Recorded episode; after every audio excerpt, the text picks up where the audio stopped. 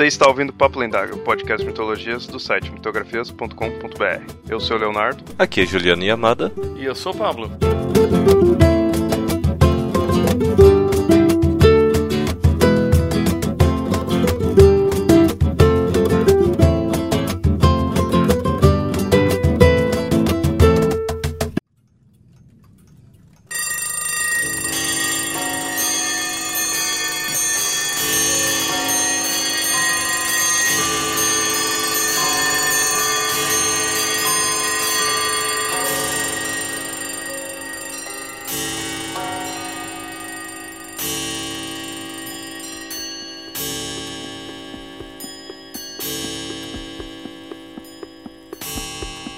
Anteriormente vimos como a viagem no tempo e o tempo em si eram vistos pelos antigos povos, e vimos lendas antigas sobre as pessoas que foram para o futuro de suas épocas. Agora falta nós vermos como são as atuais lendas de viagem no tempo e o porquê isso tudo pode ser comparado com uma mitologia.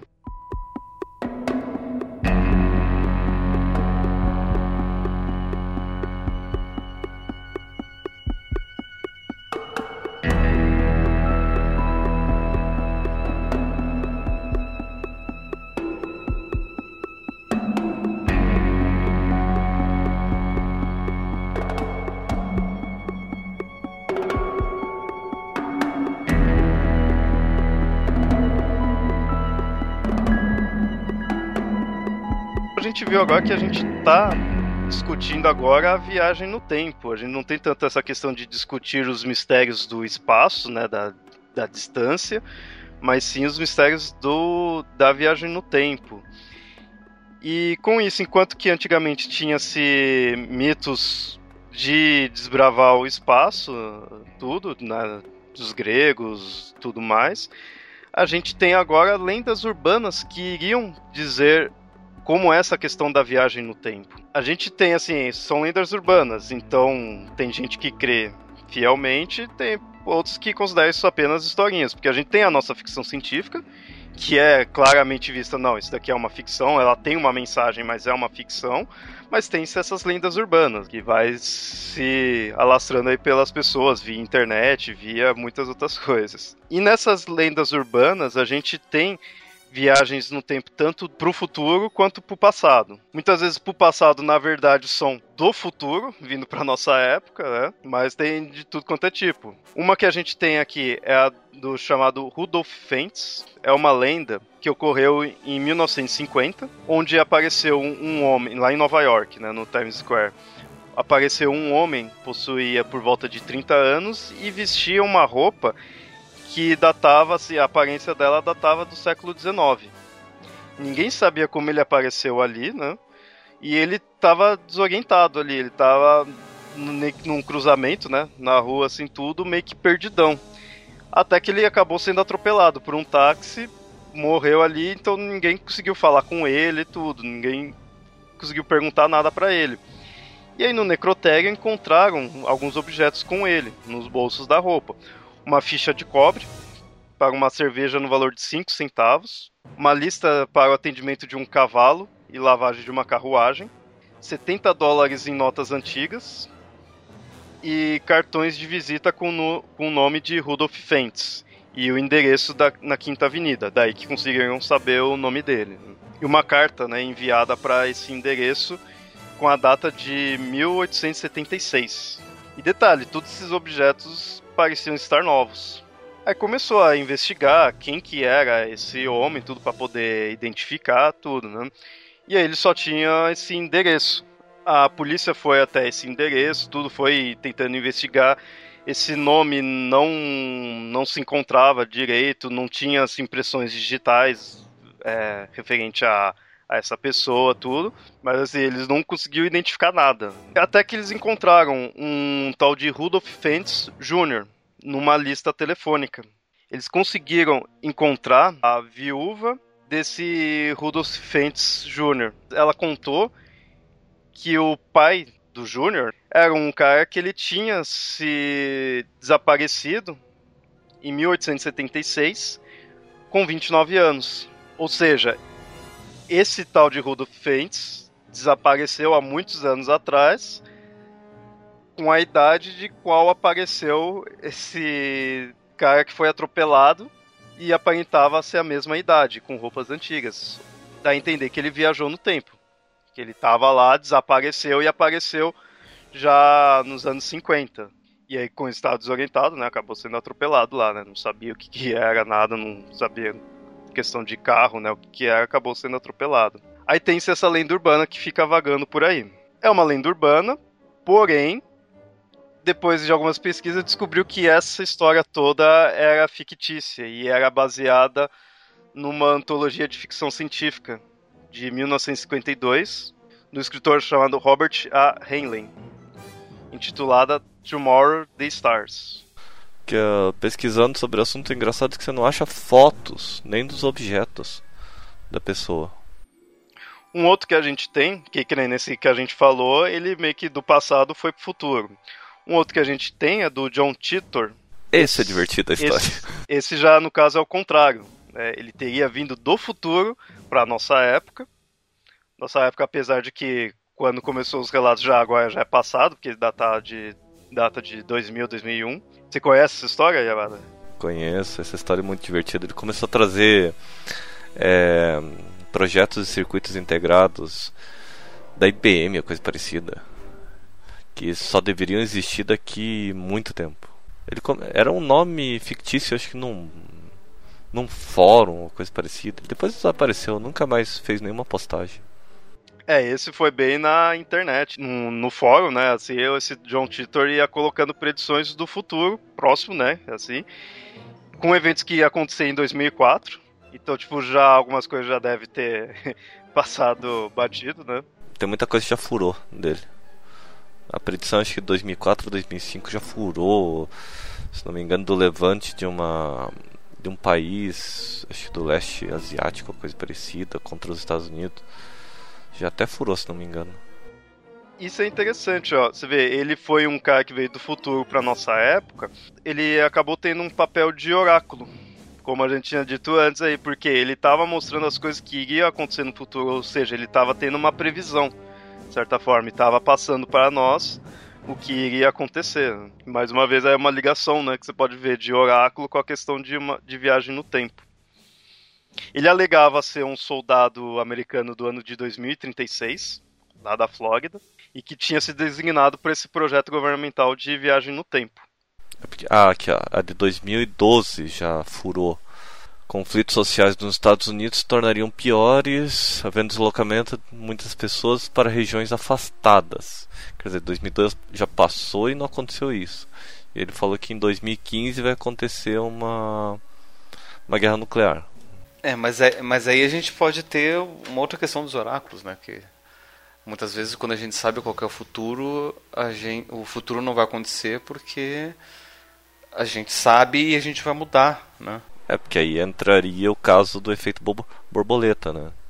Eu, eu, eu, eu não sei se é bem o efeito borboleta, mas o, o Philip K. Dick tratou disso num conto que é O Homem Dourado, que virou uma adaptação trágica para o cinema chamado o Vidente, com o Nicolas Cage. É, é, é, que assim, o Philip K. Dick escreveu uma história que era o seguinte: num futuro existia uma espécie humanoide que tinha poderes e especificamente esse que era dourado podia ver até 8 minutos, 8 segundos no futuro. Só que ele também tinha outro poder que ele tinha um feromônio muito forte que podia meio que controlar qualquer pessoa né, através desse, desse feromônio. Esse lado o, o, filme não, não trata. E daí o filme tem a ver com uma perseguição desse cara né, e tudo mais, mais ou menos como o, a, a, adaptação. Mas a, a, adaptação só pega o fato do cara poder ver 8 segundos no futuro e a premissa de que o fato de eu saber o futuro eu consigo mudar. Né, então eu consigo ver as alternativas, eu vejo, ah, então eu sei que você vai entrar por lá, eu não vou por lá, daí eu não te encontro. Ou sei que você vai entrar por lá, então eu vou por lá e eu te encontro antes de você entrar. Então o futuro sempre vai ser diferente daquilo que você viu, porque você sabe qual que vai ser.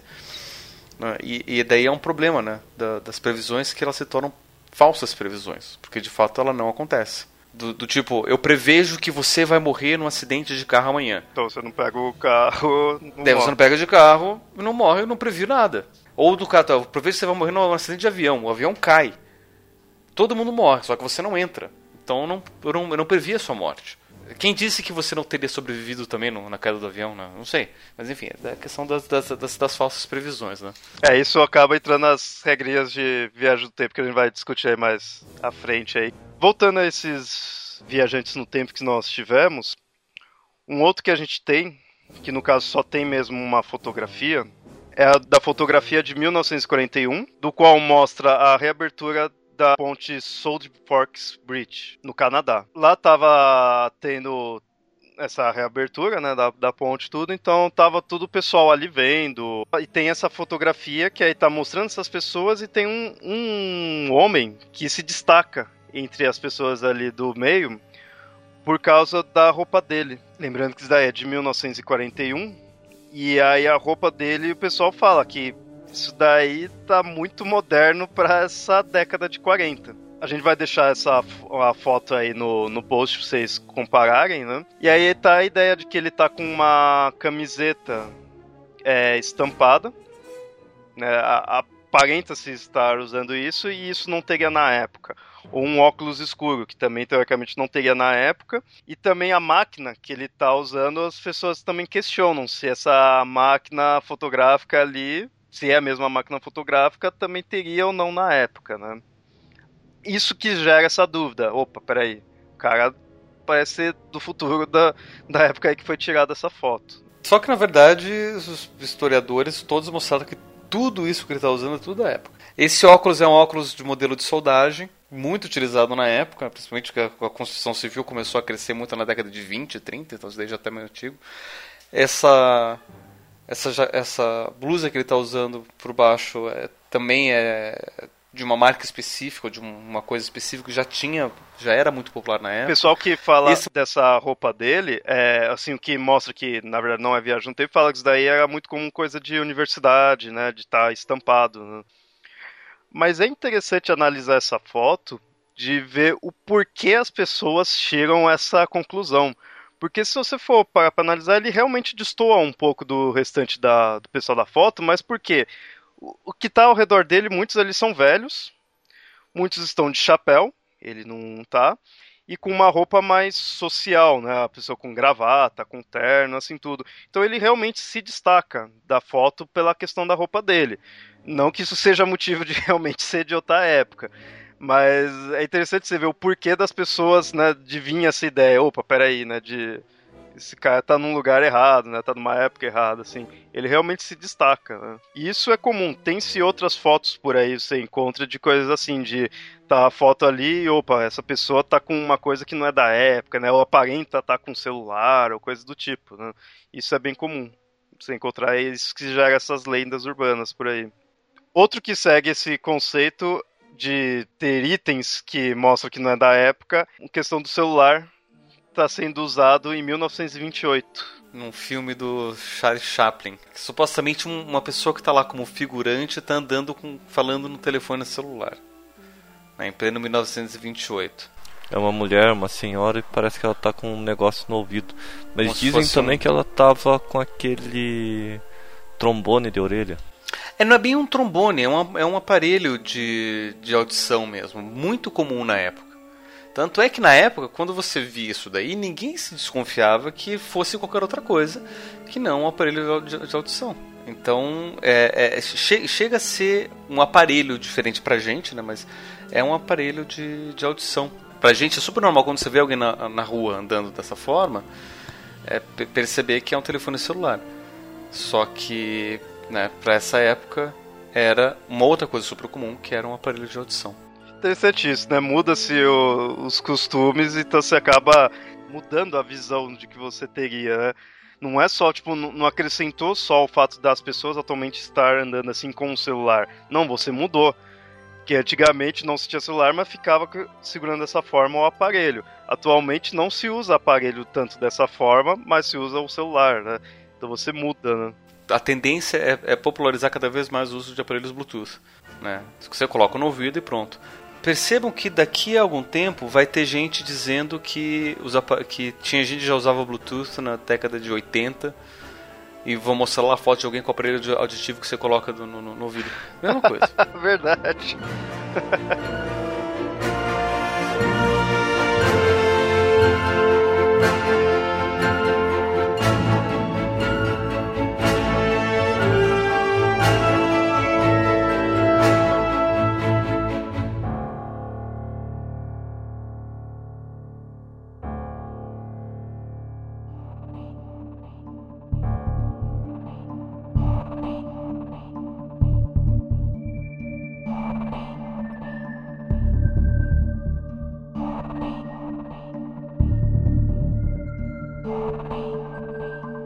então, esses foram lendas urbanas que a gente tem por aí. Você pesquisar na internet, você ainda encontra bastante disso daí. Vai encontrar até outras, né? Que eu imagino que a cada dia deve estar surgindo mais.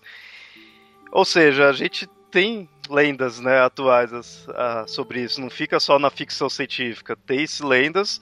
Se a, questão, se a pessoa vai acreditar ou não é questão pessoal. Mas mesmo assim, eu acho que a viagem no tempo ela pode ser comparada com a questão de lendas e mitologia, não só por isso, não só por ter essas lendas aí que a gente encontra. Eu acho mais pela questão de como nós vemos ela, né, como nós vemos a viagem no tempo, porque a gente coloca-se regras na viagem no tempo. Teoricamente, ninguém viajou no tempo, ou pelo menos não se tem conhecimento. Né? Eu imagino que você, ouvinte, não viajou aí no tempo. Mas mesmo assim, nós colocamos regras na viagem no tempo, nós pomos que a viagem no tempo é tal coisa, é de tal forma, tudo assim, mesmo não tendo isso, mesmo não tendo visto como é. E eu acho isso uma, um quê de mitologia, na questão de que os, a gente tem, antigamente tinha-se conceitos sobre-humanos e tinha-se o porquê, o, regras né, disso daí. Regras que eu digo assim, né, a, leis que digam o que acontece e o que não acontece. Né? E as regras que eu digo assim de viagem no tempo é muito essa questão dos paradoxos que a gente tem, do efeito borboleta, né, que a gente vai estar tá dizendo agora aí.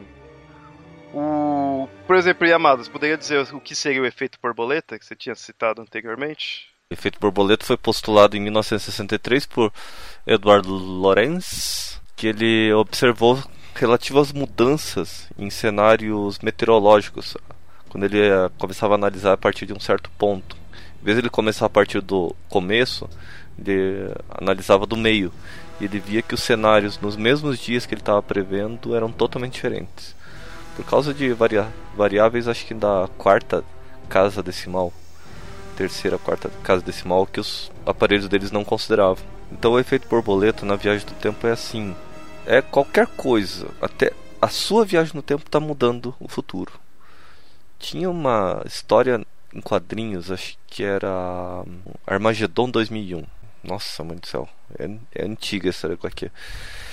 Que surgia um ser que queria impedir que um dos super-heróis do século XX se tornasse o grande ditador do futuro. Ele voltava no tempo, ele tocava na, em qualquer super-herói, ele via o futuro, mas a partir do toque, como o toque dele já era uma interferência no ciclo do tempo, o toque dele já alterava o futuro. Então o que ele via não existia mais. Então ele acabava vendo os futuros alternativos de vários super-heróis. Ele tocou o Superman três vezes. Três vezes ele mudou o, futuro do Superman. Um deles ele era presidente dos Estados Unidos, o outro era um ditador. Um terceiro eu não lembro o que, que era. Então o efeito borboleta a gente pode dizer que seria a questão, a questão de uma mudança ínfima, assim, né? Uma coisa pequena, na verdade, no futuro pode gerar coisas grandes, né? Tem um filme que aborda isso muito bom. Também é um conto de um livro que é o Som do Trovão. É o conto do Ray Bradbury. Exatamente, eu nunca sei falar o nome dele. E é exatamente isso. Eles vão fazer uma caçada na época dos dinossauros. Né? É, a ideia é que existe uma excursão as Aham, pessoas fazem. É tipo, você paga para ir caçar dinossauro. Só que é tudo controlado. Você encontra um dinossauro que já ia morrer, ou seja, porque um raio ia bater na cabeça dele, ou porque ele ia cair de um penhasco, ou... e acontecer alguma coisa, ele já ia morrer ali. Então, você matar o dinossauro não ia mudar a história. Só que você ia sentir o gosto que foi você que matou o dinossauro. Né? Então, eles vendiam esse pacote de, de férias.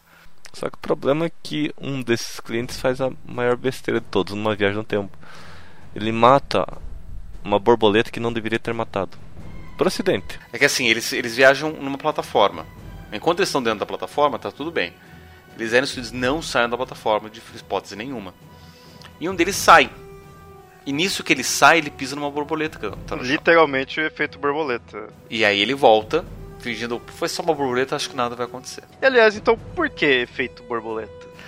Porque a ideia do cara, desse meteorologista, é que se você tem é, uma borboleta bate as asas na Califórnia, você pode provocar um, com essas mudanças de, de onda, você pode provocar um furacão na América do Sul, no Brasil. Essas foram as explicações dele. Isso também não é a teoria Mas, Inclusive, Na verdade, isso foi base para a teoria do caos, que é uma, uma, uma teoria matemática que diz o seguinte, que existem tantas variáveis computacionais para você poder prever que é praticamente impossível você ter qualquer conhecimento certo sobre as coisas, porque tudo é caótico. Só que a teoria do caos, ela diz que é possível você prever as coisas se você tiver conhecimento de todas as variáveis. Né? E, e, a ideia do, do efeito borboleta nas viagens no tempo é que a gente não tem como prever quais, quais vão ser as consequências das nossas ações no passado. Né? Então a gente viaja no passado, as modificações que a gente faz, a gente não sabe quais vão ser as consequências disso, porque a gente não conhece todas as variáveis. Por exemplo, você tem a teoria do, de que o tempo é imutável, ele vai resistir à mudança. Não importa o que você faça, você pode evitar a morte de uma pessoa que você ama em tal dia, mas no dia seguinte ela vai morrer atropelada. É, esse é um conceito que se encontra bastante em histórias de ficção, assim, que é a natureza tentando se consertar, né? Você tenta mudar algo, a natureza vai lá e força, não, isso tem que ocorrer, né? Aí em alguns casos você encontra que tem, tipo, os pontos fixos, né? Que no tempo, assim, às vezes que tais acontecimentos têm que ocorrer, enquanto outros não, né? Tudo aí, muitas vezes o pessoal trabalha com essas ideias. É, a ideia de ponto fixo no tempo é a ideia, é, foi o que o Dr. Who introduziu para poder justificar por que ele modifica algumas coisas e não modifica outras. E aí eu tenho uma explicação para isso depois, quando a gente explicar todos os paradoxos. Um, você citou paradoxo. Um paradoxo bem conhecido aí pelo nome é o famoso paradoxo do avô. A pessoa volta no tempo e mata o próprio avô antes dele mesmo ter nascido, antes né, da pessoa em si ter nascido. E aí? Cara, a melhor explicação mesmo é o do Futurama. Futurama, é. Putz, grila. Que o Fry ele mata o próprio avô por acidente. Ele mata o avô por acidente, só que ele acaba transando com uma pessoa que ele não sabia que era, depois ele descobre que essa pessoa que não, ele transa. Ele, ele sabia quem era. Que era a avó? O problema, uhum, o problema é que quando ah. ele olha o avô morto, falou: Ela não é minha avó, eu vou. Ah, sim. e no final ele descobre: era realmente a avó dele. E ele acaba virando o próprio avô. Sei que ainda sai já do paradoxo do avô, mas isso gera um outro questão de viagem no tempo que é os acontecimentos cíclicos, né? Que é, é aquela questão de você viajar no tempo, né? Você ir pro passado, gera as consequências que faz tudo a questão de você viajou no passado, tudo. É um que a gente encontra no Exterminador do Futuro. Eu acho que um dos exemplos mais fortes é esse, né? o Exterminador do Futuro, no caso, o robô foi veio pro presente, né, o passado dele, e com isso ficou o braço do robô e com a tecnologia do braço foi possível criar-se os robôs que futuramente ia vir pro passado e aí vai, e fica esse ciclo, né? O do Exterminador Futuro, que é que conta que a viagem no tempo, além do possível, já é ele se tornaria parte daquela linha temporal. Quer dizer, se a viagem no tempo aconteceu, não importa as mudanças, você está causando as mudanças que vão causar o teu futuro. Isso dá um quê meio de destino, assim, porque você, como é um, um acontecimento cíclico, você está meio que preso naquilo lá. É que isso é o, é o paradoxo da predestinação também, né? Porque quando você viaja no passado, você sabe o que, vai acontecer no futuro. Né? Então as coisas já estão meio que predestinadas. E se você sabe que aquilo que está acontecendo no passado, por mais que você esteja agindo, já está predestinado a acontecer, é o que acontece, por exemplo, no, naquele filme, nos Dois Macacos. Spoilers. Spoilers. Spoilers. Né? Que você tem ali, o cara é mandado para o passado só para descobrir o que aconteceu. Né? E ali no meio ele pensa, poxa, eu vou tentar mudar o que aconteceu, né, para não acontecer toda a desgraça. E aí ele acaba descobrindo que ele que provoca. Né, as ações dele que provocam todas as desgraças. Né? Quem não assistiu Dos Macacos, que pena. Estraguei o filme pra vocês. mas, mesmo assim, mas mesmo assim vale a pena porque isso não estraga o filme. O filme é muito bom, de qualquer jeito. É difícil de entender. Eu recomendo assistir umas duas, três vezes seguidas. Agora você já sabe o, o, que acontece, né? Então aí talvez fique mais fácil entender, né? É, ou seja, todo, tudo estava predestinado. Mas se no passado todas as minhas ações já estavam predestinadas, será que as minhas ações do futuro também são predestinadas? Ou seja, será que existe liberdade? De novo, um problema da consciência. Mas será que a consciência é livre ou não é? Será que a gente consegue escolher ou não? Se for pensar bem, esquece essa ideia assim, esquece que você vai voltar pro passado para modificar e pronto, só. Só o fato de você pegar e modificar algo, ele já tira a sua motivação de modificar. Esse é um outro. Eu não encontrei com esse nome, mas assim, é o que eu chamava de paradoxo da motivação. Ele lembra um pouco esse do avô, mas é aquela questão assim, né? Você volta para matar alguém. Se você matou, ele nunca existiu. Se ele nunca existiu, por que, que você vai voltar para matar? Isso daí tem um nome. Deixa eu, deixa eu achar aqui. Se não tiver nome, eu vou continuar chamando de paradoxo da motivação. Na verdade, isso é uma consequência. Isso que você está chamando de paradoxo da motivação faz parte do que a gente chama de princípio de autoconsistência de Novikov. Nossa. Não, Novi, é. Novikov, Novikov foi o cara que propôs esse princípio de autoconsistência, que diz o seguinte: tudo que um viajante do tempo faz no passado precisa fazer parte da história de alguma forma. Ou seja, é impossível o viajante do tempo mudar a história. E provavelmente suas ações vão, vão construir a história da forma como a gente conhece. Né? Então, é, isso que eu chamo de paradoxo da motivação tem a ver com isso. Né? Não tem como eu viajar para o passado e achar que eu consigo mudar o passado. Porque se eu vou para o passado e modifico o passado, que muda a minha motivação para viajar no passado, na verdade eu estou mudando é, a história. Né? Então a história não pode ser mudada. Né? Isso daí que chama de princípio de autoconsistência de Novikov. E isso daí também tem, também tem a ver com o paradoxo do avô, né? Tipo, você mudar o passado, né? Que você muda o que fez com que você mudasse o passado. Né? Porque isso daí tem a ver com o que a gente chama de loop causal, que diz assim, né? Que o paradoxo do avô. Se eu volto no passado para matar o avô, eu não tenho como ter nascido, não tenho como ter nascido, então não tenho como eu voltar no passado para matar o avô. Então, ou seja, eu crio um loop causal, né? Eu, eu, eu, eu, mudo a ordem causal das coisas e, e, e crio um loop causal. Esse loop causal que seria a questão da motivação, né? Porque eu estou, na verdade, mudando o meu passado, que está tá mudando o futuro. Então, e o que acaba trazendo o que é chamado do princípio de autoconsistência de Novikov. É, a história precisa se manter consistente. Então, tudo que você faz de alteração no passado, na verdade, já fazia parte da história antes. Com esses paradoxos, você vê que algumas obras, né, assim, algumas histórias, tem algumas saídas para essa questão de viagem no tempo, que uma delas, por exemplo, bem conhecida, é a questão de universo paralelo. Você volta no passado, modifica e aí, pô, mas peraí, você modificou, como vai ficar o futuro? Na verdade, você criou um, um outro universo. Né? Isso é muito comum em quadrinhos. É, isso daí é uma outra hipótese, né, que é a hipótese dos universos paralelos. Né? Você, tem, você tem algumas outras hipóteses, por exemplo, que acontece com o, com o De Volta no Futuro, que são das linhas temporais apagadas. Né? Ou seja, quando você modifica o tempo, você apaga uma linha temporal e você só segue em uma outra linha temporal. O do De Volta pro Futuro ele usa até dois tipos, porque ele usa aquela questão de mudou, então vai apagando até aquela hora que ele tá tocando que tá, começa a, a desaparecer.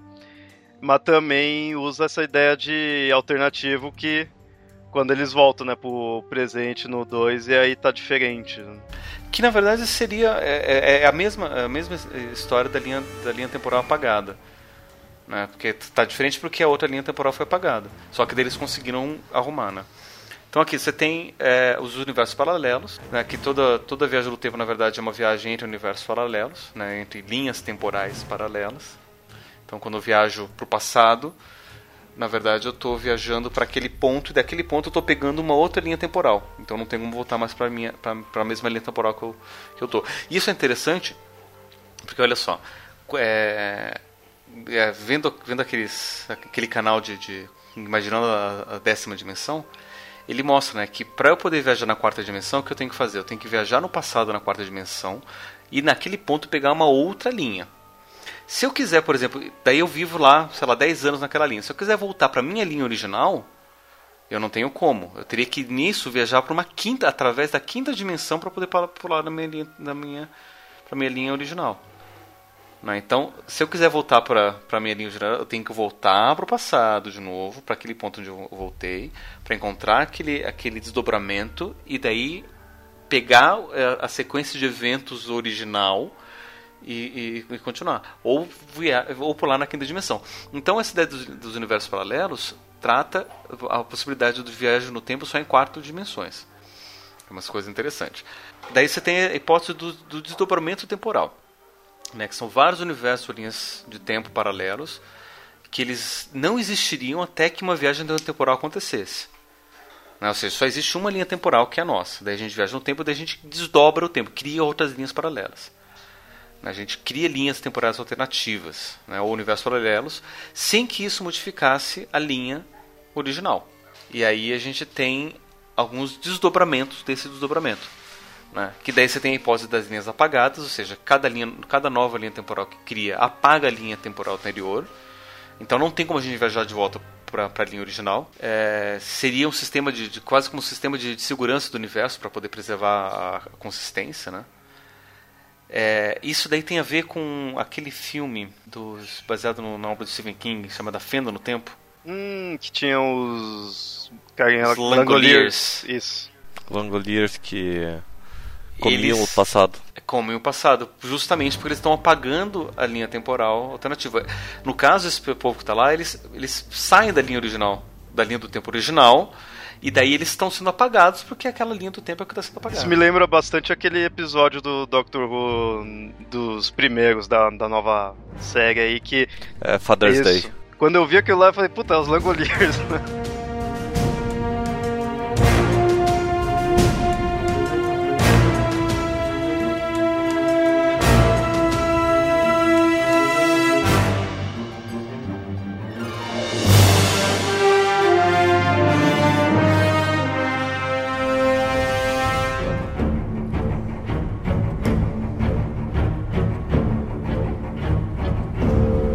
aí a gente tem outro que é a hipótese das linhas convergentes. Né? Que quando um viajante chega a um outro universo ou linha temporal, ele, ele provoca que as duas realidades se misturem. Né? Por exemplo, o viajante e o, o seu outro eu na nova linha se tornariam um só, ou os dois eventos se misturariam para criar um só. né? Então, por exemplo, o cara é, viaja no passado para matar o Hitler e mata o Hitler. Só que a história dele, de onde ele veio, teve Segunda Guerra Mundial. Então a história de onde ele vai existir também tem que ter Segunda Guerra Mundial, só que vai acontecer por outro caminho. Como aconteceu, por exemplo, naquele episódio da Liga da Justiça, onde o Vandal Savage volta no tempo, mata o Hitler e ele vira um novo ditador na Segunda Guerra Mundial. Então a Segunda Guerra Mundial também continua acontece normalmente, não normalmente, mas acontece também, mas por outros meios, porque ele acaba misturando as duas linhas temporais, né? A nova com a que ele tra- trouxe. Muitas histórias assim acabam mostrando que essa mudança deixou o mundo ainda pior, né? Muitas vezes é sempre assim, que aí pra mostrar que, pô, melhor não tentar mudar. Já vi muita história assim. Isso daí acaba passando aquela ideia do universo meio que se consertar, né? Assim, de você tenta mudar, mas o acontecimento vai ter, o universo vai dar um jeito de tentar se manter com os mesmos acontecimentos, pelo menos os acontecimentos principais ou mais fortes, né? Assim. É, isso, isso daí, na verdade, tem a ver com uma outra hipótese que tem, que tem dentro desse, dessas hipóteses, que é a hipótese da autorresolução. Né, que diz que alterações do passado que impediriam o evento futuro fariam com que outros eventos não previstos causassem o mesmo evento futuro, para preservar as linhas temporais que se convergem. Então a hipótese da da autorresolução é uma forma de você explicar essas linhas é, é, convergentes. que sinceramente eu não duvido muito disso daí, porque eu fico pensando assim, que nem se a pessoa voltasse e matasse o Hitler. Aí fala, ah, não vai ter a Isso, Segunda isso, Guerra, isso, isso, isso, é outro problema. Isso é outro problema que daí é o, é o paradoxo da morte do Hitler. É tão importante essa morte do Hitler que ele tem um, um nome próprio. É, então, mas né, que é eu o acho, paradoxo da morte do Hitler. é, mas eu acho que assim, se volta lá, ou, eu usei o Hitler de exemplo, mas se você pegasse e fizesse algo que é que geraria algo importante, eu imagino que isso não teria assim, não vai ser só o Hitler que iria causar tudo aquilo lá. Todos os acontecimentos que teve antes dele ao redor, tudo, geraria alguém pra gerar as coisas que ele fez, assim, tudo. Então eu acho que só matar o Hitler não iria acabar com a Segunda Guerra, sabe? Imagina assim, Tem um episódio da, do Twilight Zone, né? Que mostra isso, uma pessoa que viaja no tempo para matar o Hitler. Vai lá na, na, na- família do Hitler no século XVIII, da aliás, XIX, e vê lá o pequeno Adolf. Né? Ah, esse, é o Adolf? Então tá, então eu vou matar o Adolf. E fala e mata o Adolf, uma criança. Só que daí o que acontece? A empregada da, da família vê isso acontecendo, daí pega uma criança cigana e troca. E daí essa nova criança cigana era de fato o Adolf Hitler que causou a Segunda Guerra Mundial. ou seja, Então, a ideia de novo, vindo aí, né? Da, o princípio da autoconsistência de Novikov. Foi ela que causou a Segunda Guerra Mundial. Se ela não tivesse voltado no tempo, não teria matado o verdadeiro Adolf e nada disso teria acontecido. Né? Que daí, só, só pra gente ver, né? o, o, paradoxo da morte do Hitler é, é, muito forte pelo seguinte, que o Hitler ele acabou impactando muita coisa. Né? Então, pensa no seguinte, um grupo de, de viajantes no tempo volta para matar o Hitler e com isso impedir a Segunda Guerra Mundial. Considerando todos esses paradoxos que a gente falou, o que, que podia acontecer? Primeiro, eles apagariam da história qualquer evento que motivasse a viagem no tempo. Então você tem o paradoxo do avô. Então, tipo, não tem como você. Daí o que acontece? Ele impede a Segunda Guerra Mundial, que vai impedir que ele viaje no tempo, que vai impedir que ele mate o Hitler, que vai impedir. Né? Então, tipo, não tem como. Né? Segundo, eles criam um efeito borboleta, de consequências épicas, porque o Hitler vai interferir na vida de muita gente, como por exemplo refugiados de guerra que tiveram filhos por conta disso, né, prisioneiros de guerra, é, países inteiros que foram destruídos por conta da Segunda Guerra Mundial, né, muita gente que teve a vida afetada. Né, então, imagina, você... Tem um episódio do Supernatural, não é sobre Hitler, mas que trata sobre aproximadamente isso que, se não me engano, era o Trickster. Ele volta no passado e evita o naufrágio do Titanic. Ele muda completamente a história. Então, assim, se você muda um evento de proporções épicas, como o caso Segunda Guerra Mundial e Hitler, você vai afetar o universo. Né? Quem disse que, que o mundo vai ser melhor se não, se não tivesse a Segunda Guerra Mundial? Né? Quem sabe Stalin tivesse provocado uma guerra pior do que o Hitler provocou né? Ou, ou, sei lá o que poderia ter, ter, ter acontecido, né? Se não fosse a Segunda Guerra Mundial. Né? Então, assim, o efeito borboleta.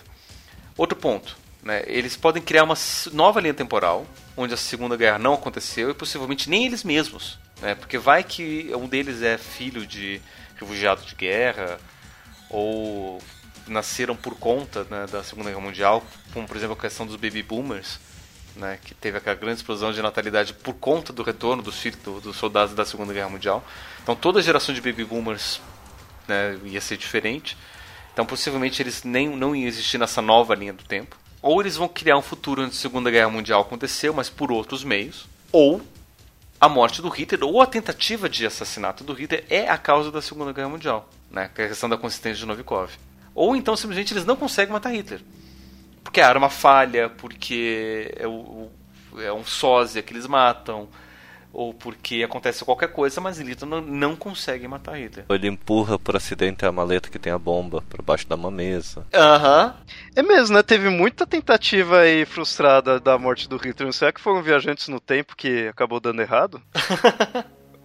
Olha não, não, não se sabe. Porque assim, se a gente for, for considerar a questão da, da consistência né, da, da, história, né, porque eu gosto muito desse princípio da autoconsistência de Novikov, não tem como você mudar a história, né? Ele acaba se tornando um desses acontecimentos imutáveis, né? Aí acaba virando ponto fixo no tempo. Qual que é uma hipótese para o Doctor Who?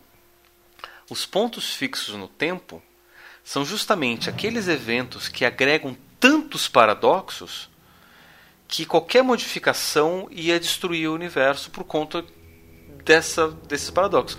Agora, tem eventos que são irrelevantes, do tipo, ah, eu vou pegar pudim de leite ou pudim de, de morango. Isso não, não importa, que não vai fazer alteração nenhuma na história. Eu não lembro quem me contou isso, acho que foi um físico até. Estava numa conversa de, de bar, falando sobre pontos fi fixos e pontos normais, pontos simples na história. Pontos simples normais é como se você pegasse um pedrisco, seixo pequeno jogasse no lago. Ele ia causar uma perturbação, essa perturbação iria perturbar aquele ponto, de repente o lago está imutado. E uma mudar um ponto fixo seria como se você pegasse um pedregulho gigantesco e jogasse num canal de um rio. Você iria causar uma alteração no rio.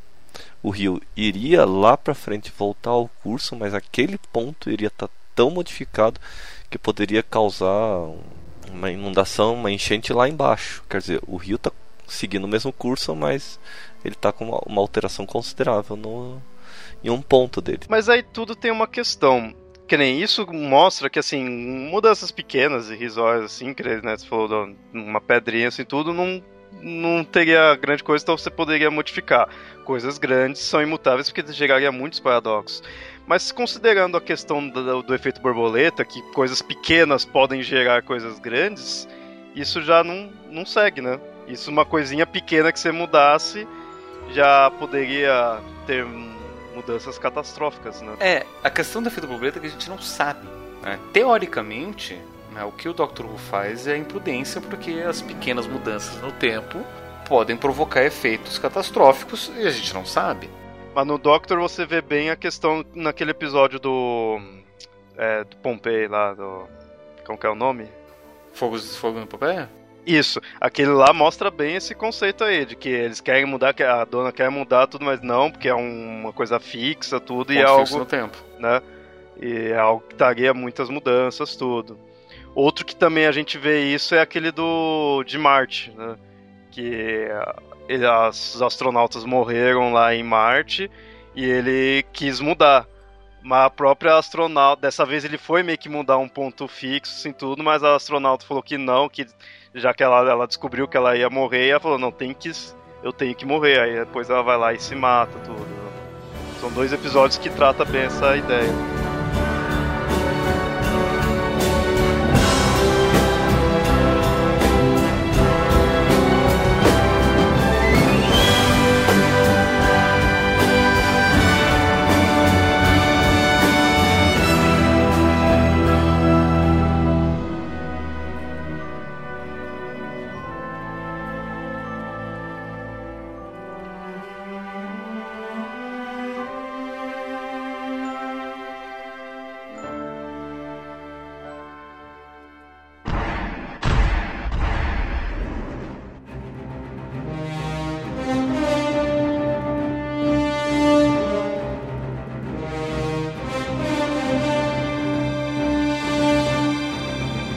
Conceitos não necessariamente da assim de paradoxo assim tudo, mas que você encontra uma constante assim tudo em, em obras, dois corpos não se encontrarem né, na, na mesma linha, assim tipo você viaja no tempo, você vai encontrar o seu eu.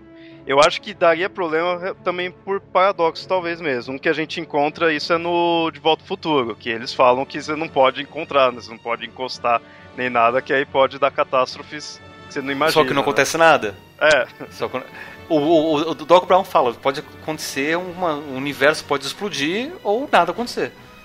E de fato não acontece nada, porque aconteceu, deles se encontraram não acontece nada. Onde acontece é naquele filme horrível do, do Jean-Claude Van Damme, que eles viram uma, uma, uma gosma, né? Qual, qual que é o, o Time Cop, não é? Ah, sei. Ah, não lembro, eu não lembro nada do- da história do Time Cop, mas. Sério, conta esses bagulho assim. É, porque dizem assim, não, você a única regra é que você não pode encostar em você mesmo. E daí uma forma que ele tem pra poder matar o outro é pegando um deles e jogando no outro, deles viram uma grande gosma e se se matam. Isso é uma coisa horrível o filme. É ruim, ruim, ruim, ruim, ruim. Né, Então eu desconsidero isso, porque isso só faz sentido em filme ruim. Né?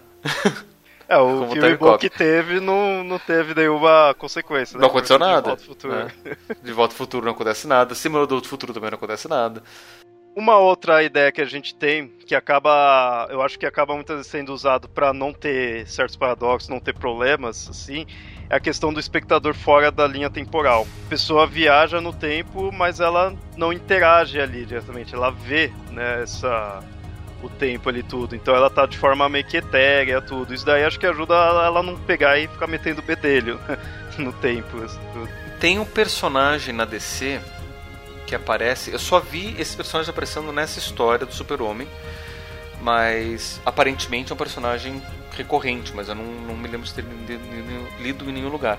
Que é no Super-Homem versus Apocalipse a re- revanche, retorno, sei lá. Que depois da morte do Super-Homem, o Apocalipse volta e o Super-Homem tem contato de novo com ele, mas dessa vez o Super-Homem consegue, entre aspas, matar com a ajuda desse viajante no tempo, que ele é um observador do tempo. A função dele é ficar fora do tempo, observando as coisas acontecendo. E ali, como ele viu que o Apocalipse ia voltar, e a única pessoa capaz de matar o Apocalipse era o Super-Homem. E se, se o Apocalipse não, se o Super-Homem não impedisse o Apocalipse, o Apocalipse ia destruir a existência, então ele interferiu ali naquele ponto. né? E a forma que o Super-Homem encontrou para matar, entre aspas, o Apocalipse foi utilizar essa tecnologia de viagem temporal, não é bem viagem temporal, mas para jogar o Apocalipse para fora do tempo. Então ele não existe mais. na nossa linha temporal. Ele está fora da nossa linha temporal. Então não tem como ele. Porque o Apocalipse é imortal. Hum, é, vocês essa questão de jogar para fora do, da linha do tempo, assim, uma outra característica que a gente tem é a dos limbos temporais. Um bom exemplo que eu vejo, apesar do filme não achar muito bom, é o do Star Trek Generations. Então, essa questão dos limbos temporais seria um conceito de locais onde o tempo não passa. Né?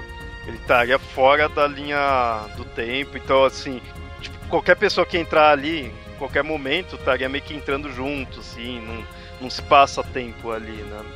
Uma coisa interessante desse, desse, desse filme especificamente, uma coisa que até agora não entendo por que, que isso aconteceu, e o Picard é um grandíssimo filho da puta por causa disso, que é o seguinte, os caras ali no, no Nexus, que é esse limbo temporal, eles estão literalmente no paraíso. Porque lá o tempo não passa e todos os seus desejos são realizados. Todos. Sem exceção. E o Shatter ficava lá cantando. o Shatter estava cantando, cortando lenha, vivendo de boa. Né? Tava preparando o café da manhã para a esposa dele quando chegou o Picard e fala: Capitão Kirk, eu preciso da sua ajuda para a gente salvar o universo. Mas tem que ser agora, tem que ser agora. Então vamos lá. Então vamos lá, eles foram. Né? Porque eles podiam sair a qualquer momento do, do, de lá, do Nexus. Mas se eles podiam sair a qualquer momento do Nexus, por que eles não saíram em outro momento? Por que, que eles não aproveitaram até cansar? Né? Tipo, ah, não, cansou já, já, já satisfiz todos os meus desejos, então vamos fazer aquilo que a gente tinha que fazer? Vamos, então vamos. Mas por que não fizeram isso, né? Por que, que tinha que voltar ali naquele momento porque senão não ia dar certo. Né? Isso, isso não tem. Se você sai do tempo e quer voltar do tempo, você pode voltar a qualquer momento. Outro conceito que a gente tem de viagem no tempo, e esse de certa forma é o que se utilizava antigamente, né, nos mitos, que eu, eu tinha citado no início do episódio, e é um conceito até plausível que é a viagem no tempo através do congelamento. O que é isso? É você ficar no, no, eu digo congelamento porque é o que muita gente usa nas histórias, mas é qualquer ideia de você ficar num êxtase. E esse tempo ao redor de você passar e você acordar no futuro. Como acontece lá naquela história do, do Rip Van Winkle. Só que o Rip Van Winkle ele envelheceu. Né? O congelamento é, é utilizado para segurar o envelhecimento. A gente tem o do Futurama, né, que é assim, ele fica congelado assim. O Máquina do Tempo, se não me engano, é assim, né? Ele ele mostra que ele tá na máquina do tempo lá com aquele guarda-chuva girando. Fica um êxtase, né? Enquanto o redor tudo dele passa, o tempo. Não é bem um êxtase, né? Porque ele, ele, ele tá viajando no tempo e acontece um cataclisma fora da máquina que faz com que a máquina vibre ou mexa e ele acaba batendo cabeça e ele desmaia. Então o tempo que ele fica desmaiado é o tempo que a máquina está no futuro até que ele acorde e para a máquina. Porque a, a, a, máquina do tempo do H.G. Wells, você não tem como dizer, ah, eu quero ir para esse tempo, né? eu quero voltar para a data tal. Só diz, eu quero ir para o futuro ou para o passado, nessa velocidade, e aí você meio que tem que calcular com o tempo passou, e daí você para, que é quando chega o momento que você quer. Mas é que nem você tá andando de carro numa linha reta. Se você desmaia, o carro vai embora. E o que aconteceu com ele ali foi isso, né? Ele simplesmente desmaiou e a, e a e a nave dele continuou indo pro futuro. Esse do HGOS, se não me engano, ele a máquina do tempo dele era possível voltar pro passado? Era, tanto é, tanto é que foi isso. Eh, ele construiu a máquina do tempo para isso. É que normalmente as histórias que tratam dessa questão da pessoa congelar, né, e futuro, elas tratam nesse quesito de não poder voltar. É que assim, o do H.G. Wells, sim, a, a história do, do H.G. Wells, ele criou a máquina para viajar pro passado para impedir a morte da noiva dele. Spoilers. Spoilers. Spoilers. Como ele nunca conseguiu impedir a morte da noiva dele, ele pensou: eu preciso descobrir como impedir a morte da minha noiva. E aí ele viaja para o futuro. Só que nessa viagem para o futuro, é, ele acaba vendo que o mundo entra numa guerra mundial, a lua é destruída e um monte de coisa acontece e, e nisso, nessa guerra que ele acaba passando por entre, que está acontecendo em volta dele, a, a, a, a, máquina dele, o espaço que ele que é criado dentro, que passa para a progressão normal, é abalado e ele acaba desmaiando. Daí ele acaba indo para o futuro bem mais longínquo. E lá ele descobre essa ideia do, do paradoxo temporal, que o que motivou ele a viajar no passado era a morte da esposa, da noiva, né? Então não tem como ele impedir algo que motivou ele, né? Paradoxo do avô, de novo. É basicamente essa história da máquina do tempo. De novo, se você não leu o livro, o filme estraguei para vocês, mas mesmo assim vale a pena. É uma história bem bacana de, de, ler. E outra questão de tempo que tem também no Futurama, esse já num episódio específico, é a ideia da recontagem do tempo. É o tempo cíclico. Que é aquela ideia de você viajar tanto futuro, você vai até o fim e ali recomeça. Isso passa aquele conceito que a gente encontra nas mitologias, né? Aquela ideia, ideia cíclica do do tempo. Tudo que, isso que você está vivendo, você vai viver novamente. Nesse episódio em específico do Futurama, eu lembro que eles estão numa nave do tempo. Não lembro por que, que eles chegam aí no futuro, mas aí eu lembro que eles vão indo, aí passa do tempo. Aí acho que não dá para eles voltar, eles pegam, tem que passar por todo o tempo do universo para recomeçar, para depois chegar naquele ponto. E acho que passa de novo, eles fazem isso umas, eles fazem isso várias vezes que eles passam do tempo que eles querem chegar, eles têm que dar retornar, né? Isso, isso me lembra do Douglas Adams. Tem um livro, inclusive, com esse nome, que é o Restaurante no Fim do Universo. Que é um restaurante que é construído no fim do universo, onde as pessoas viajam até esse restaurante, viajam no tempo, até esse restaurante para assistirem o fim do universo. E daí depois que eles comem, pagam as contas, o universo acaba, eles voltam, pegam suas naves e voltam no tempo de novo. Tanto que é engraçado como você faz o pagamento do restaurante. Você tá no teu tempo normal, você deposita um centavo quando você quiser na conta do, do restaurante. Aí quando chegar a época de você ir no restaurante, a tua conta, os juros já aumentou tanto, aquele tem um centavo que ele pagou toda a tua conta e até deixou sobra. Você pode comer à vontade lá. E é, e é bem, bem, interessante porque nesse livro ele, ele trata bem dessa questão da viagem no tempo. Tanto é que, de novo, eu vou estragar para quem não leu o livro, porque eu vou ter que contar o final. Mas leiam, porque a forma que os Douglas Adams conta é bem legal. E, e, é só o segundo livro, são, são quatro livros da. da aliás, são cinco livros da, da, da, da trilogia. O, o Restaurante do Fim do Universo termina com o, o Arthur Dent, que é o protagonista, viajando no passado e caindo no, na pré-história da Terra. E daí ele descobre que os humanos foram criados, na verdade, por uma raça alienígena que caiu ali na Terra. Que era assim, esse povo alienígena, eles queriam se livrar das pessoas chatas do planeta deles, que eram basicamente, acho que os advogados, os publicitários, publicitários os contadores, os, os contadores e os cabeleireiros.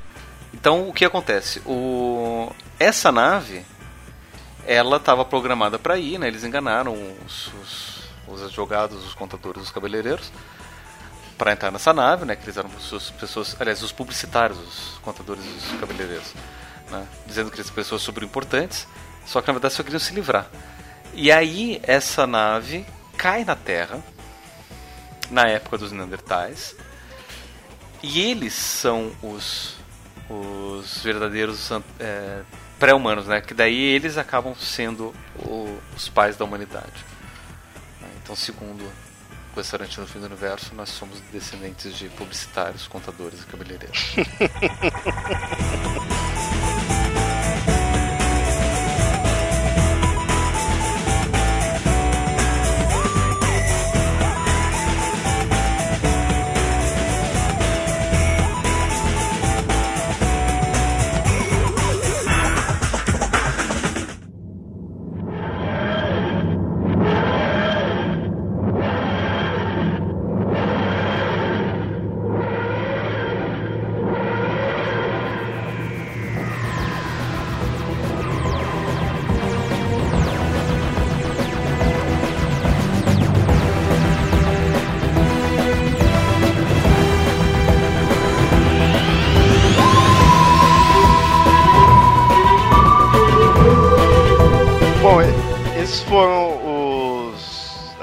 conceitos e regras assim que a viagem no tempo teria, né? E acho que por isso que isso daqui também se torna uma mitologia, porque a gente dá credibilidade para a viagem no tempo, mesmo uh, nunca tendo viajado, né? Nunca tendo corrido, pelo menos a gente ter visto, né?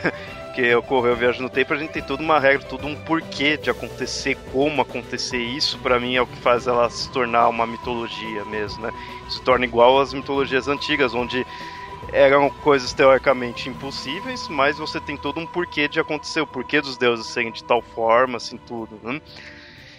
E, mas como eu falei, a viagem no tempo é algo bem comum atualmente da ficção científica. E, como vocês viram durante o episódio, a gente citou adoidado muitas e muitas obras aí de ficção que trata. Algo bem comum que a gente cita bastante nos episódios é a famosa citação obrigatória a Doctor Who. Então, dessa vez não pode faltar, mesmo a gente já tendo falado né, de Doctor. Vamos agora entrar realmente nessa parte das mídias aí. Vamos começar com Doctor Who aí. Bom, na verdade a gente vai citar um pouquinho a parte mais científica, né? Vamos deixar de lado a parte da série, que acho que tem. Podcast que fala sobre a série em si deve ter de monte por aí, né? Vamos pegar um pouco mitolo... a mitologia de Doctor Who também, é contar a história de Doctor Who, a gente não vai ficar recontando esses 50 anos, anos né? de série. A gente vai usar mais como base um, um especial que saiu também para os 50 anos da série que é chamado A Ciência Doctor Who, The Science of Doctor Who, que ele era uma, um episódio científico é, hosteado pelo Brian Cox, que é um físico famoso inglês, que também tem um programa científico bem popular lá nos Estados Unidos. Ele usa ciência real para explicar coisas cotidianas. E é interessante um dos pontos do episódio, do, do, do especial, que fala que faz sentido o a TARDIS ter um motor à base de buraco negro. Por, por que que quando os Time Lords controlaram a tecnologia dos buracos negros também conseguiram controlar a viagem no tempo? Que o buraco negro nada mais é que uma singularidade, uma anomalia gravitacional no universo de massa e gravidade. É, um, é uma estrela tão densa, tão densa que ela para de produzir luz e começa a ela se como se ela implode sobre si mesma e começa a absorver tudo por causa da gravidade que o, o funil gravitacional é tão forte tão forte que começa a distorcer até o tempo e espaço então ela ela distorce o tempo podendo fazer o tempo dar a volta para o lado contrário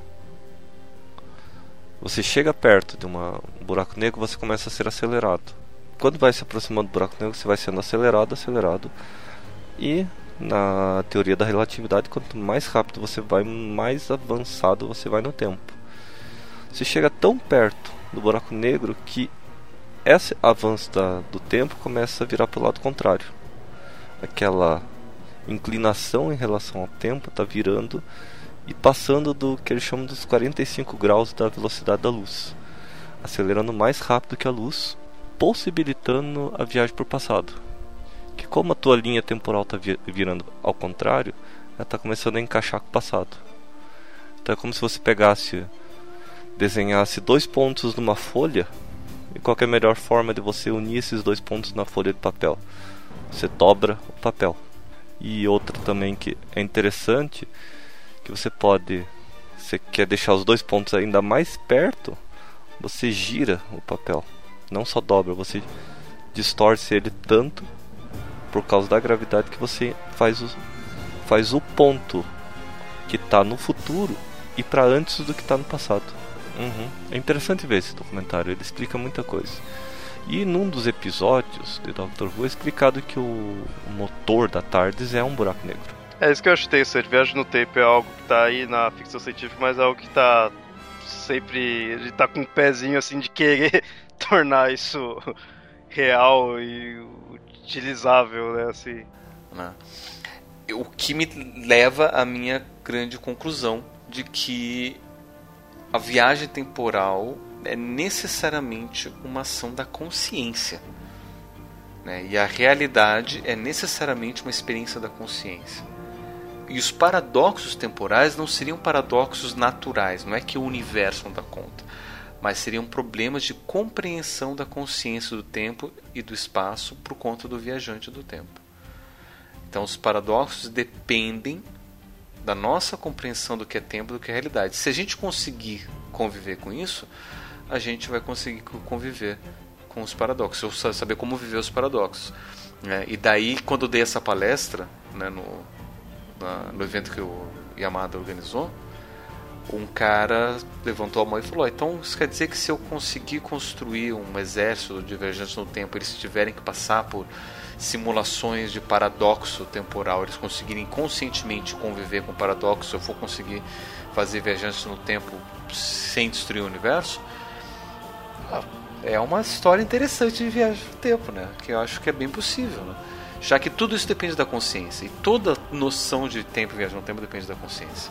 Em parte, acho que o Doctor ele passa um pouco essa ideia que Doctor, acho que aí já é uma um pouco saída dos roteiros assim tudo, mas por ser uma série longa assim tudo, já teve muitos e muitas desses conceitos de viagem no tempo utilizado, né? Como tem essa questão de pontos fixos, tudo, e mesmo assim já teve pontos fixos que ele mudou, assim, o Doctor ele já fez de tudo ali, já teve tempo, né, o suficiente para os roteiristas tratarem de tudo. Então, você falando dessa forma, eu fui imaginando. O Doctor ele, talvez seria um personagem, um ser que estaria com essa percepção, né?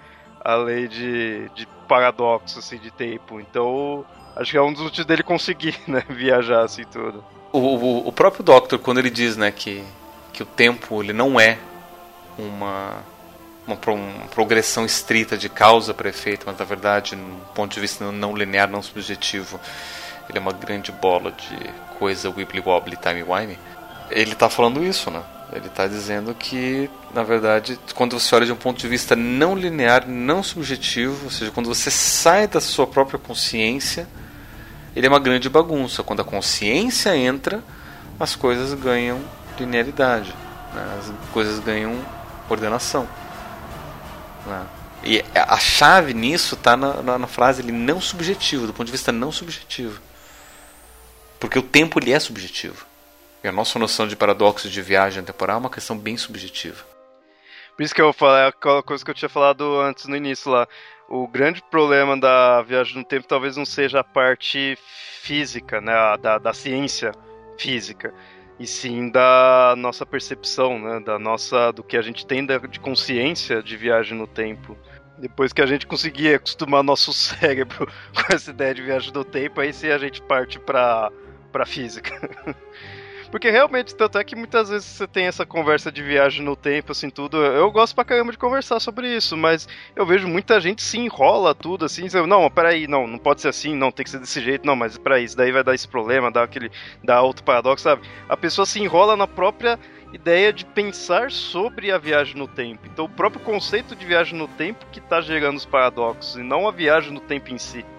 Agora, se é possível ou não a viagem no tempo, de duas uma. Por que, que a gente nunca encontrou um viagem no tempo? Cara, disso tem um, um, uma experiência do Stephen Hawking que ele consegue provar que viagem no tempo é, é impossível pensando nisso. Cara, quando eu assisti, isso daí é um, é um documentário que o Stephen Hawking montou, produziu, que foi narrado inclusive pelo Benedict Cumberbatch. Né, que onde o Steve Hawking fala sobre os problemas do universo, os mistérios do universo, os limites do universo. Não me lembro agora qual é o nome. Mas eu assisti na Netflix americana. O primeiro episódio, se não me engano, o primeiro ou o segundo, ele fala sobre viagem no tempo. Né? Quais são os problemas da viagem no tempo. E, e é sério, essa série é muito engraçada porque sempre tem um momento que a Ana e eu a gente falava, pô, Steve Hawking é fanfarrão. Né? Um deles, por exemplo, acho que no, no, no primeiro episódio ele está explicando uma coisa sobre o universo infinito. É uma coisa, um conceito bem complexo, eu nem me lembro disso, tão complexo que eu nem me lembro que conceito que era. Ele chega e fala: às vezes é difícil entender. Às vezes, Steve Hawking. às vezes é difícil entender, é sempre difícil entender. Né? Fanfarrão. E aí, nesse outro episódio de Viagem ao Tempo, ele fala assim: Eu fiz um experimento para de fato provar se existem viagens no tempo. O que, que eu fiz? Eu fiz um convite para uma festa surpresa, onde eu não chamei ninguém. Mas esse convite foi feito numa placa de ouro que não ia envelhecer, não ia nada, foi guardado dentro de não sei o que e foi enterrado num lugar. Se daqui a 10 milhões de anos, a gente já até descobriu a viagem no tempo, e algum arqueólogo descobrir, os viajantes do tempo de lá vão ver, ó, estou convidando os viajantes do tempo para vir até minha festa aqui na minha casa. Tá, vai ter comida, podem só aparecer. Né? E deu o endereço, todas as coordenadas certinhas, as datas, tudo, né? Todas as indicações astronômicas para que não tenha erro. Né? Se, se existir algum viajante no tempo, ele vai ver o convite e vai se sentir convidado e vai aparecer na festa. E ele fez a festa e ficou lá forever alone, sozinho. Ninguém apareceu na festa dele. A conclusão é: viajantes do tempo não existem. Tem que ver o porquê que eles não conseguiram ir. De repente é burocracia, sei lá. Talvez. né? Vai ver como vai saber como que é no futuro. Já pensou se não tem viagem no tempo por causa disso no futuro, meu? Vai ver que a burocracia é tão grande que não, não consegue.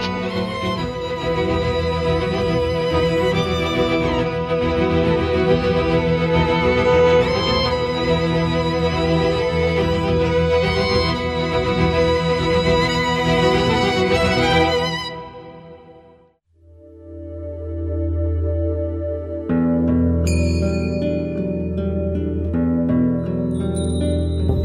não tem como esquecer do Chrono Trigger, né? Que o, o nosso tema de abertura é baseado numa das músicas do Chrono Trigger.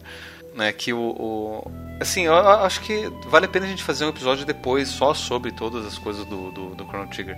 Mas uma coisa que me chama a atenção, né? Do, falando em Viagem no Tempo, é que o jogo usa muito desses recursos de viagem no tempo. Que é, que é bem interessante, né? Então, por exemplo, você tem como é, esconder uma arma no passado e daí resgatar ela no futuro, porque daí nesse tempo que passou ela vai ter energizado vai ficar super poderosa, vai ter mais poder. Né? Então ele, ele, ele, usa essa, essa noção, né? Você deixa lá esperando ela amadurecer e tal, e daí você pega ela passando sei lá quantos séculos ela tá mais forte. Estratégia temporal. Uma estratégia temporal, tipo, eu preciso de uma arma, tá, mas essa arma tá fraca agora. O que eu faço? Viajo no passado, escondo, Daí eu volto no futuro, acho onde escondi e tá lá. É super forte pra mim. É, no Doctor teve isso no especial de 50 anos, né? Aquele. Sim. Que eu achei muito legal que ele teve. Daí quando eu vi, foi pensei, ah, Chrono Trigger já usava isso. Mas o, o, o, o Chrono Trigger, ele, ele acaba agregando muito disso que a gente falou, né? Porque ele tem é, viagem pro passado extremo, pro futuro extremo. Inclusive ele tem, ele viaja num ponto onde não existe mais tempo também, né? Que no jogo é o lugar onde você salva o jogo, onde você pode escolher para onde você vai, se você vai para para a idade das pedras, para a idade média, para o futuro, para o tempo, um limbo temporal. E é interessante que ele faz um link com a mitologia, que eu acho bem bacana, que ele coloca três protetores, não sei qual é o termo que ele usa agora, agora me fugiu. Mas são três pessoas que cuidam de três tempos diferentes, né? Um que cuida do passado, um que cuida do presente outro que cuida do futuro. E que se cuida dos, dos tempos diferentes, que, recebe o nome de Gaspar, Melchior e Baltazar. Que são os três os nomes dos três reis magos. Né? Só para citar a Trigger da mitologia.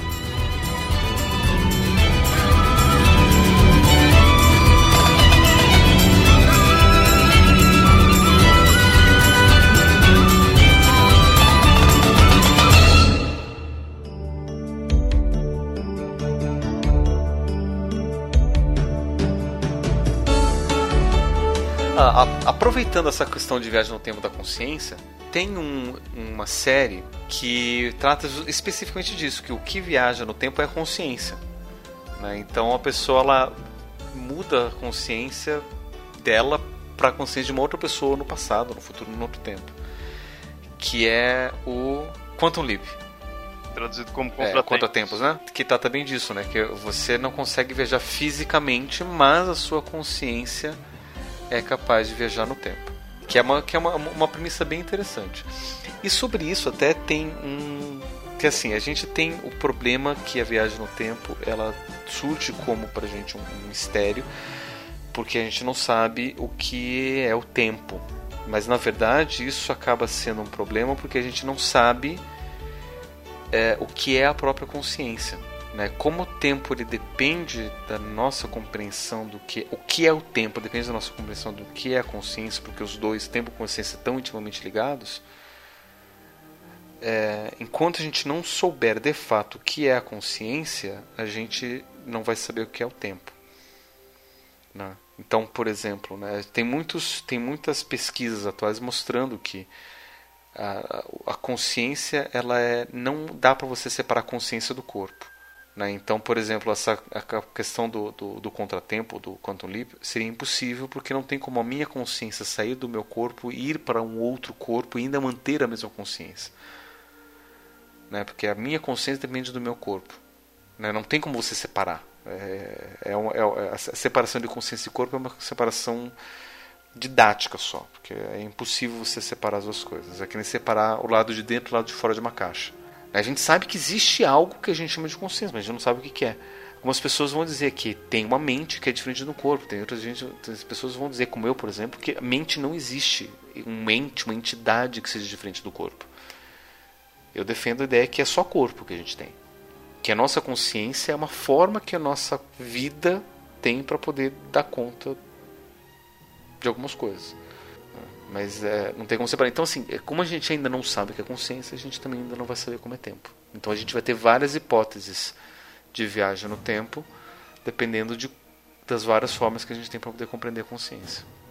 E aí é uma dica para quem for estudioso de, de psicologia, de filosofia da mente, tentar comparar esses modelos de viagem temporal com os modelos e hipóteses de, do que é consciência, do que é mente. E daí a gente vai ver que tem modelos, são paralelos bem interessantes.